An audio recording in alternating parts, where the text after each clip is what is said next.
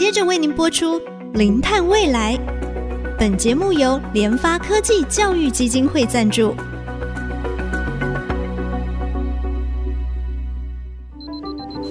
前瞻能源新方向，以科学与科技迈向近零碳排，智慧永续，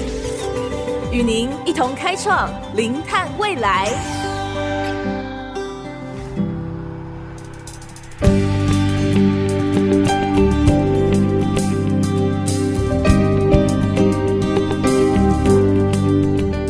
各位听众朋友，大家好，这里是 IC 之音竹科广播 FM 九七点五，欢迎收听我们零碳未来节目的播出。我们啊，今天要特别要谈的一个是啊，利用新科技的一些方法，怎么样来辅助建筑达到永续循环。减碳的这样的一个方式。哦，所以我们今天非常高兴邀请到台湾大学 BIM 研究中心的谢尚贤谢主任。啊，谢主任您好，哎，你好，贾博士好，是啊，那我想就是说哈，建筑整个过程，不管是我们在啊私人的住宅、大型的公共建设等等，或者是商办场域啊，其实。都是我们在生活当中非常需要的，在经济工业的发展也是非常需要的。哎，那在建筑一般来讲的话，它的碳排大概是多不多？然后可能在整个建筑的过程当中啊，哪个过程有可能是它产生碳排比较多的过程？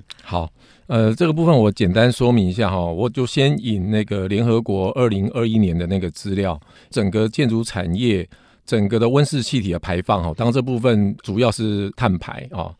大概占了超过三十七个 percent，根据他们统计，当然这是全球。那过程里面，这个三十七个 percent，在整个建筑的生命周期里面，比较多的可能接近到八成到九成的，其实有两个主要的来源。第一个就是我们的建材啊，材料材料，因为你要盖房子，对不对？盖这个厂办，那你买到的建材已经排碳了。这个我们叫做隐含碳，嗯嗯，啊，所以这个部分是一块。另外一个是我们在使用的时候，像台湾使用的时候要开冷气，对不对？夏天，嗯，那在北边的国家，它就是空调主要是供暖气，暖气哦。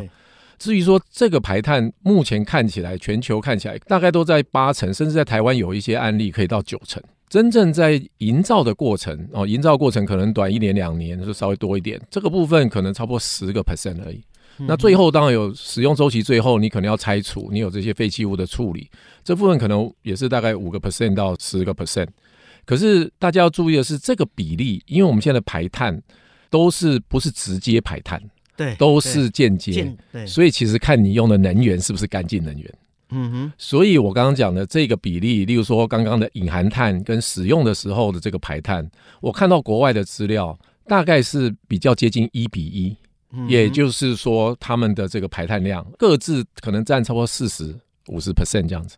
但是在台湾有很多的案例，根据这个林庆仁林老师他们那个低碳联盟出来的那个数据，很多是使用阶段的排碳量比较高，然后材料的这个隐含碳比较低，是。这个大概可以到四比一，嗯哼，哦，有时候是二比一，有时候到四比一，那这个完全看，例如说我用的是绿色材料。那它就比较低碳的材料，对不对？那这个部分它比例又低，然后再来我们使用的空调啦什么这些，那这个就是看我们现在台电的那个排碳系数，对啊，排碳系数一高，我们全部都增加，是啊，那它排碳系数一低，我们全部都降下去啊，就所以给大家大概知道，就是说我们如果要降低我们的排碳，就有两个主要来源，一个就是我们在材料的使用上面要尽量是低碳。那这个就是制造业要努力啊，是 没错。另外一个是我们自己这个住民本身怎么去做节能减碳。那当然这个部分在建筑的设计上面怎么去设计，让大家在使用的时候可以节能减碳。然后另外当然就是你可能要有利用再生能源的部分要增加。是，所以盖房子。总是要使用材料嘛，所以有一部分的这个碳排的来源啊，钢筋啊、水泥啊，啊，我想钢筋应该是 最大宗的，因为它这个是在温室气体的排放量，钢铁业真的是非常多啊，所以在源头钢铁业它怎么样去减碳，让钢材等等的产品啊能够更低碳，就能够啊。帮助建筑啊，在它的整个建筑的生命期当中哈，就能够有更低碳排量。那当然，第二个其实比较大块，就是盖完房子之后，我们人住进去了，厂办住进去了，开始用电用水。那当然最大宗的还是用电，可能就牵涉到整体国家能源的一个配置，再生能源比例如果高的话。电力的碳排系数就低啊、呃，理论上来讲，整个建筑来讲，它本身本身直接的碳排其实非常少，嗯啊，那大部分其实都是从源头，还有我们之后开始使用啊所产生的这样的一个碳排过程。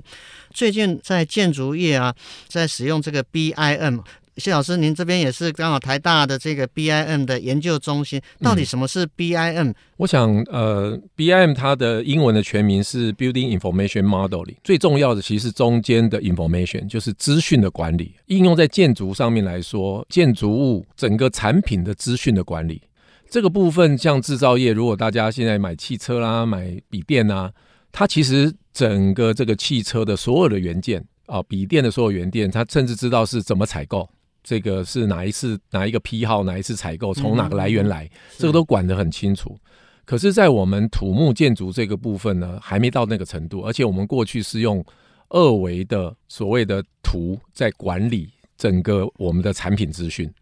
那所以这个部分势必我们要升级，导入三 D 的模型，而且是元件化的。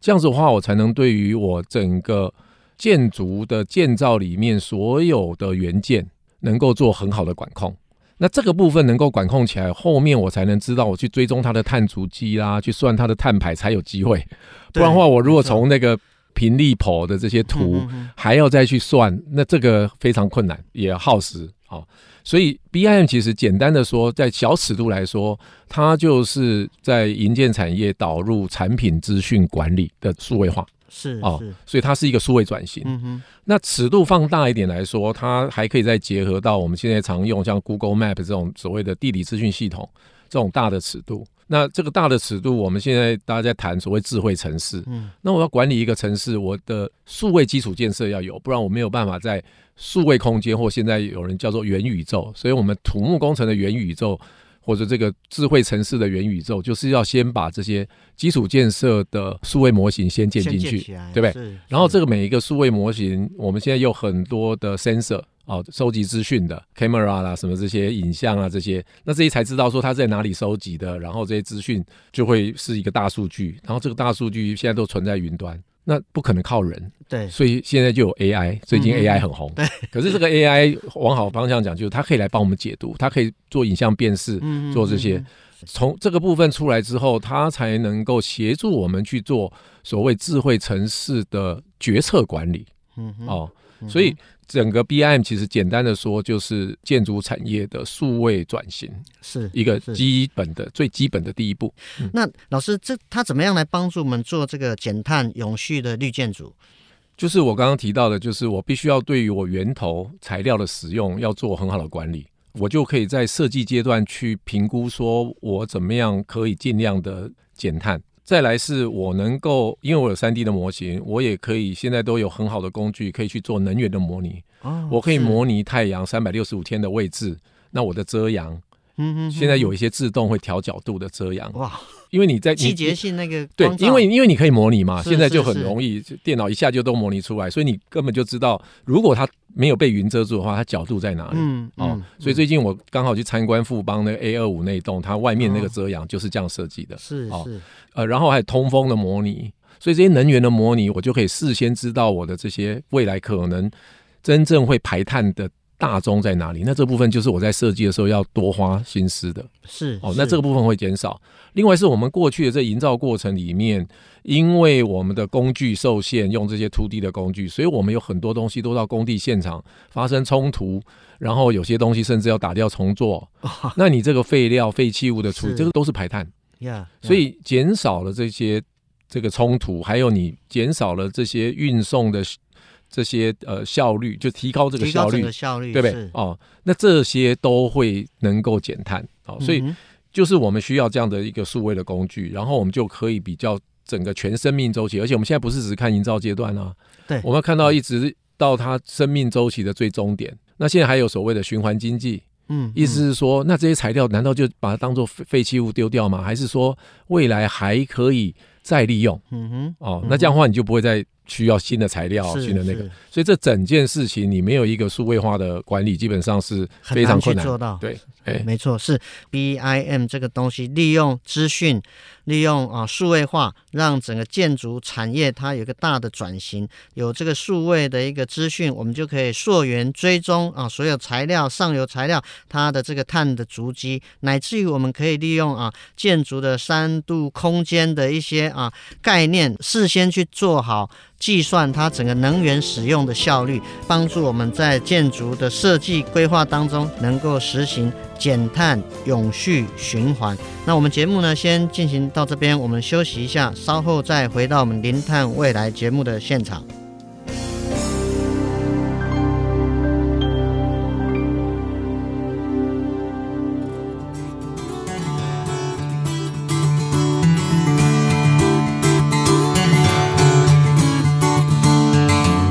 欢迎回到我们《零碳未来》节目的现场。我们今天非常高兴为我们的听众朋友邀请到台湾大学 BIM 研究中心的谢尚贤谢主任。刚才谢老师哈啊也跟我们讲了建筑等碳排过程到底是如何，以及啊利用现在的一个资讯数位化的一个工具 BIM，它怎么样来帮助我们可以做好永续减碳的这个绿建筑。那现在这个 BIM 它在国内外的普及的程度大概是多少？那么台湾是不是已已经有实际以这个 BIM 的方式导入的一个案例吗？有，就是美国大概正式用这个 BIM 这个名词哈，这 Building Information Modeling 这个名词，在二零零二、二零零三，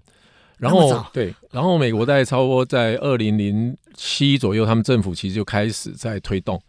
那他们推动了一阵子，但因为美国是一个自由市场嘛哈，所以政府只是说，哎，我要的东西你们就要 follow，嗯嗯，那你民间你们觉得好你们就用。但是英国政府在二零一一年的时候，他们有一个五年计划。然后推动所有的公共工程，在五年内基本上全部要用 BIM 导入。那个时候还不是为了节能减碳而已，嗯、有有放在它的 KPI，但是它的重点是希望说，我将来政府这些公共设施，我将来因为要营运维护，我要比较好的营运维护的资讯。啊，来做这件事情。那所以这个英国推的刚开始大家不看好，但是后来还蛮成功的。而且现在很多他那时候推动的时候，他就设定说要弄成 ISO 标准，现在都一个个变成 ISO 标准。哦，所以所以已经有国际标准了。对。那台湾呢？我们中心二零零九年成立，大概在这个前后，其实业界有些人比较零星的导入。嗯嗯嗯。那真正比较大规模，我觉得有一波，是因为这个新北市政府那个时候有在推动一些运修中心，要求要导入用 BIM 来做设计。哦。但是那个时候，呃，每一个导入的重点不见得一样，但是呃，那时候也还没有在关注在节能减碳。对对啊。嗯但是有做一些能源模拟，这些都有啊。大家可能比较知道的是，呃，像高雄的魏武营，我们中心第一个协助营造厂导入 BIM 去处理的是，因为高雄那个魏武营的几何形状太过复杂，它没有任何的标准的平地剖面，所以它必须要用三 D 的工具。所以那时候看大概就只有这个工具，所以高雄卫武营那时候就开始导入，这个大概就是差不多在二零一零左右。那最近的案例是有在跟节能减碳、近邻这些东西放在一起那但是特别是在循环经济，就是沙仑的那个台糖的循环村，哦、台糖的那个对。嗯、那那个建筑师，这个九点建筑师那边跟这个丰裕营造他们一起合作。那那边的房子在设计就有点像是将来是可以做一些拆卸。循环循环对，也就是说，我将来要扩充，或者说我将来要改变它的一些结构的时候，是可以拆的，所以它不是焊接，它很多东西是有点像我们组装的啊，所以它很多地方那些接头的设计这些，还有就是说要节能减碳，那它呃有很多东西，它就强调是循环经济的部分要循环再利用，所以它就是以租代买啊，所以很多东西是用租的，而不是直接买。所以这一些东西是目前哦，当然还有很多啊，越来越多的，我们现在新的都会去处理这些节能减碳。那最近高科技呃询问的很多，他们现在的新厂房因为这个部分现在这个欧盟探边境，对哦，然后美国美国也不想服输，所以拜登就比欧盟再早一年。然后现在台湾也，所以这各国现在都在谈这个探边境，那所以你将来会有碳税，是哦，所以你在这整个供应链下面，然后然后现在 ESG 就是你的投资，如果不是绿色的产业，你可能以后也拿不到资金，没错。所以这整个现在大家就都有在注意这一块，好，那但是 BIM 就是。等于是第一步，这个数位转型，再加上绿色转型，嗯嗯嗯，哦，所以英国是喊出一个叫绿色工业革命，所以现在就是工业革命的，就工业五点零，工业五点零，对，哦，就是这样子来，哎，这个啊，英国这个案例，我觉得真的是。还蛮棒的，因为它透过这个政府大型的公共建设，对，好，先从这边来做啊，所以我觉得这个或许也是可以作为啊我们台湾啊政府的一个蛮重要的一个参考。当公部门带头起来做的时候，其实它就会带动一个商业的可能性，那么大家才会有机会去遵循。那我想就是说，既然 BIM 未来在因应整个零碳，特别是在建筑或者是未来整个都市的这种啊智慧城市来讲的话，它的这个层面是。那么广，那么 BIM 它在导入的时候会不会有一些比较困难的地方？当然啊，这个这么多年来，这个产业要做数位转型，本来就有蛮多的东西要突破。但是最主要的一个是业主本身是不是认知这件事情？嗯、哦，那公部门的业主，像英国政府，他就一开始就有认知，对他的提认，对，对，那现在是私部门的。他这个业主，他有没有觉得这件事情是真的可以帮助他？我们营造商，诶，应该说是开发商哦，开发商，开发商对，就是他拿资金出来。啊啊对，对，那当然现在因为加上了绿色转型这件事情，他们现在越来越重视，嗯哼，呃，应该是躲不掉，所以这一关可能是处理的。是，可是我们的整个资源的分配这件事情，必须要重新去思考，因为我们变成是在虚的，就是前端设计端多花了很多的力气。对对对不对？那解决了很多实际上到营造端或营运维护端的一些问题。嗯嗯嗯，可是我们的设计的费率啊，各方面这些没有做调整哦，所以这个就是变成是说，那我今天用了新技术，我可能还帮业主省钱，可是我的设计费是照总造价的百分比，所以我等于是在砸自己的脚，砸自己的对对不对？嗯，所以这件事情必须业主有一些认知，然后他必须要重新去评估。我们导入这个新技术产生的价值，然后要重新去预定付费的这些分配资源的分配啊，然后这个到营造阶段，呃，风险减少了，然后可能时间也会缩短，甚至会比较有效率。那这个资源要重新配置，所以这件事情没有处理，我觉得很多东西就在推动上面，大家的意愿就没那么高。就没那么高。对，是，当然还有很多啦，这个导进去。呃，整个营建产业因为贯穿的那个社会阶层又很多，然后我们现在又缺工啊，这些，嗯嗯，然后教育训练都是一体啦。是是是。但是老师，您刚才强调就是说，因为其实未来整整个不管是啊、政府部门，或是啊、大型的半导体科技产业等等，其实他们都会面临到这个碳边境税征收的一个问题。当然，我们政府在二零五零近零排放的路径跟策略也提到，建筑是一个很大的要项。那我们政策上，政府应该要怎么样啊、来做一个改变，把这个 BIM 的技术呢，把它导入？那在政策上面，不知道老师您个人是不是还有一些其他的？建议，现在政府的政策上面，当然就是说，因为如如果我们直接看现在整个建筑产业要达到近零，基本上只能说尽量降低它，但是达不到，所以你必须还要搭配，你要能够创能，所以再生能源，所以现在就是说，那是不是有些风能？或甚至在屋顶有这些太阳能板哦，但是这个部分又会大家讨论说它美观啊各方面哦。那当然现在还有一些比较新型的太阳能是可能薄膜式的垂直的，在这个立面上的、嗯、这些，可以在建筑对，就是表面的、嗯。那这个都是未来技术还要持续进步的。然后另外就是你用这些再生能源，另外就是储能。所以未来在建筑的设计里面，是不是一定都会有这个好的储能？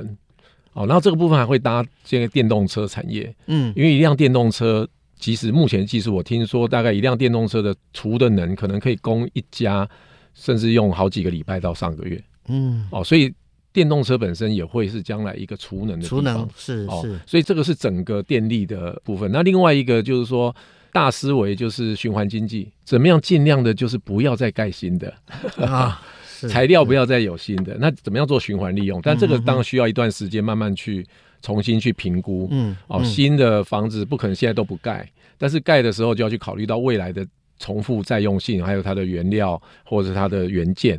那这些都是整个政策上面怎么去鼓励大家朝这个部分，然后必须要大家一起努力。那呃，如果要更极致，就是我个人是认为说，未来真正营造的阶段进到实体之前，那以未来的电脑模拟技术，应该是可以模拟到甚至使用的各种情境。嗯哼哼。那我都模拟好了，知道这一栋建筑物在未来生命周期的总排碳，我才真正发建造让你去盖。是。但是这个会拖长整个的设计时间。嗯哼哼哼。啊，那这个就是看政府怎么去看这整件事情，然后怎么拉到二零五零。哎。呀，yeah, 我想刚才啊谢老师啊特别提到，我觉得英国他们整个从公部门的一个公共建设开始哈，去导入这个 BIM，那透过 BIM 的一个方式呢，整个大型建物的这个设计。规划施工，乃至于它到后面整个一个使用周期，它都能够完整的去计算它的这个能源的效率啊、碳排等等啊。我想这个是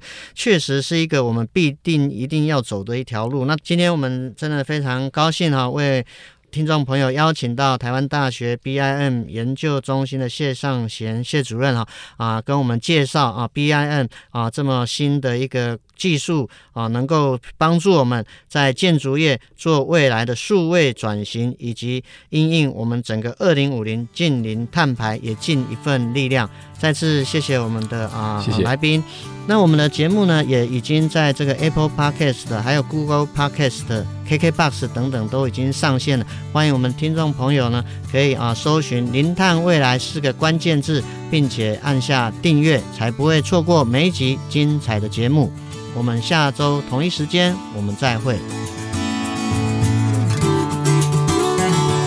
本节目由联发科技教育基金会赞助播出。联发科技教育基金会邀您一起响应近零碳排，以知识驱动更好的未来。